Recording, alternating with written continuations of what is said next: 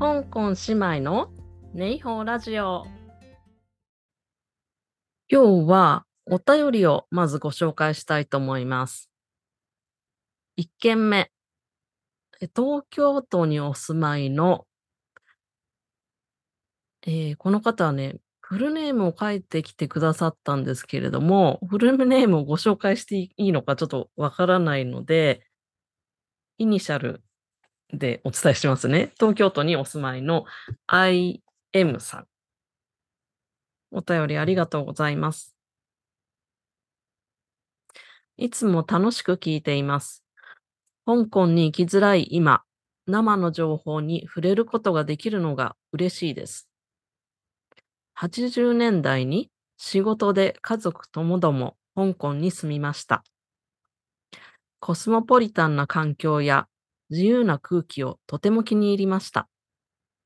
その後、中国返還を経ましたが、香港的精神は今も継続している気がします。これからも楽しい情報発信をよろしくお願いします。ありがとうございます。ね、80年代に住んでらっしゃったっていうことですよね。そうすると、ちょっと今はかなり香港は変化が激しい街ですから、だいぶ様子が変わったんじゃないかなと思いますけど、その後旅行とかでいらっしゃってるのかなどうなんでしょうね。で、80年代っていうと、前聞いたことがあるのは、その頃って、なんか日本の百貨店がかなり香港にあったっていうね、話をね、聞いたことがありますよ。今は、多分、そごうしかないと思うんですけれども、えっとね、その頃いくつあったかな？ちょっと前に、なんかの記事で見たことがあると思うので、ちょっと調べてみますね。はい、ありました。これ、えっと、香港のミルク X っていう媒体に載ってた記事なんですけれども、タイトルが The Golden Age of Japanese Department Stores in Hong Kong。だから香港における日本の百貨店の黄金時代っていう記事なんですよね。で、ここに書いてあるのが、まあ、80年代にね、いろんなところに日本の百貨店があったっていうので、ちょうどね、なんか可愛らしい絵でね、この地図が書いてあって、どこに何があったかっていうのを書いてあるんですよ。で、合計して1、2、3、4、5、6、7、8、8つもあったんですね。まず、香港島側にあったのが、西武でしょ？そごう、三越、大丸、あとこれは何だろう。何のマークだろう。松坂屋か。松坂屋があって、だから5つもあるんですね。で、カオルン側に、三越、東急、伊勢丹、そごう、ヤオハンがあって、だからこっちにも5つあって、さっき8つって言いましたけど、そごうと三越が両方に、香港とカオルンと両方にあるので、それがダブっているので、8つ、8種類っていうことになるのかな？うん、すごいですね。こんなにあったんだと思って。で、大体どうなんだろう。撤退してるのが、まあ、90年代後半とか、あとは、まあ、2000年代に入ってからとか、そんな感じですね。うーん、すごい。まあ、多分その跡地はまただからね、全然違うものになってるんでしょうね。あと、そごうで言うと、そごうって、あの、コーズウェイベイとチムサーチョイの2カ所、まあ、最近ではあったと思うんですけれども、このね、チムサーチョイ側の、こう、あの、そごうが、この間、閉店しましたよね。あ、今ウィキペディアを見たら、チムサーチョイ側のそごうは、この閉店のね、情報が書いてないから、ちょっとウィキペディアの編集でもしてみますかね。まあ、それは後にするとして、そうなんですよね。で、えっと、じゃあ、カオルン側にそごうなくなっちゃうのかなっていうことなんですけれども、これが今年開拓区にそごうの旗艦店がオープンするっていうことなんですよ。で、これね、この間香港の友達が Facebook に上げてた写真を見るとなんか、棟が2つあって、その両方がそごうなのかな。結構ね、大規模になるでしょうね、そうなると。で、この開拓区って昔空港があったエリアですよね。で、ここが今結構再開発地区というか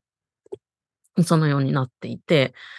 今まであの、ワンチャイにあった税務局とかね、この開拓区のエリアに移動しちゃいましたから、私もこの ワンチャイに住んでるので、税務局近くて便利だったんですけど、これね、開拓に行かなきゃいけなくなっちゃいましたね。あとなんかスポーツセンターとかも、スポーツパークか、スタジアムとか、運動場とかが入った施設もね、これが2024年の下半期に竣工予定っていうことなんですけれども、ね、ちょっとこういうのどうなっていくのか楽しみですよね。うん、ほんとにね、どんどん変わってくですね、香港っていうのは。例えば、あ、そうですね、この間お話ししてた、あの、パン屋さんですね、ワンチャイのパン屋さん。あの、パイロペンディン、ええ英語で言うとハッピーベーカリーが一回クローズしたんですけれども、あの、また場所を変えてね、ワンチャイ内に再オープンするっていう話をね、この間しましたけれども、私ちょうど今週月曜日に日本からこっちに帰ってきたんですけれども、おそらくね、月曜日かな？に、その新しいお店がオープンしたみたいで、火曜日の朝ね、ちょっと覗いてみたら、かなり、あの、お客さんが入っていて、朝8時台だったかな？に見たんですけど、結構パンがね、なくなってましたね。で、次の日通ったら、あの、また、その時間でも結構パンがあったので、あの、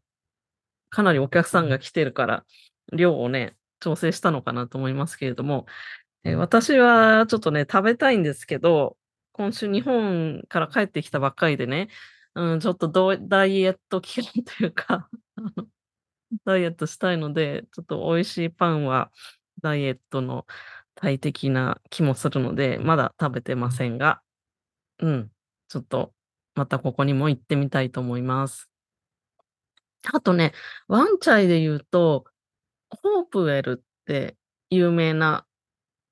かなりね、背の高いビルがあるんですけれども、昔は多分ここが香港で一番背が高いビルだったみたいなんですけれどもね、今はいろんな他にも高層ビルが建ってるので違うと思うんですが、そこのなんかホープウェル2みたいな違うタワーがそのすぐ近くに建設中で、ここもだいぶ出来上がってきてる、まあ、まだまだですけども、形としては出来上がってきていて、これからね、中身を作っていくのかなって思ってるんですけれども、うん、ここもどうなっていくのかちょっと楽しみですね。はい。で、もう一つね、お便り来てまして、えー、これは愛知県にお住まいの愛さん。愛知県の愛さんですね。はい。えー、なおこさん、こんにちは。いつも楽しく聞いています。えー、ボリューム97の感想です。前回のエピソードですね。で、チャッシウフ、えー、7に小さい服ですね。えー、前回ご紹介した映画のタイトルですね。これを見られたとのことで、香港映画映画つながりで、カンフージャングルをおすすめさせてください。カンフーの達人が自分の得意とする技で殺害される事件が相次ぎ、武術教官が犯人探しをするストーリーです。正直ストーリーは二の次なんですが、カンフー全部のせなアクションが素晴らしいのです。ややバイオレンスですが、それが大丈夫でしたら、ぜひ見てみてください。ありがとうございます。カンフージャングルね、これね、ちょっとネットで見てみたんですけど、この、なんかこの愛さんがご紹介してくれてる、カンフーの達人が自分の得意とする技で殺害されるって、ちょっと どういう感じなんだろうってすごい気になりますね。で、あの予告編だけね、ちょっと見てみたんですが、割とね、香港の街も映ってたりしそうで、面白そうですね。これちょっと見てみたいと思います。で、主演がドニー・イエンですね。で、この人がだから、多分教官なのかな。で、カンフージャングルって英語のね、タイトルなんですけれども、えー、広東語のタイトルを見ると、えー、ヤコヤンディ、ん？ヤコヤンディモーランっていう風に書いてあって、これが1ですね。数字の1に、こう、何個の子に人。だから1人ですね。で、敵。何々敵の敵に、えー、武術の部に、林って書いてあって、一人の、何武術の林？林ってなんだ、林じゃないんだ。これ、えっ、ー、と、今、ウィキペディア見たら、ブーリン？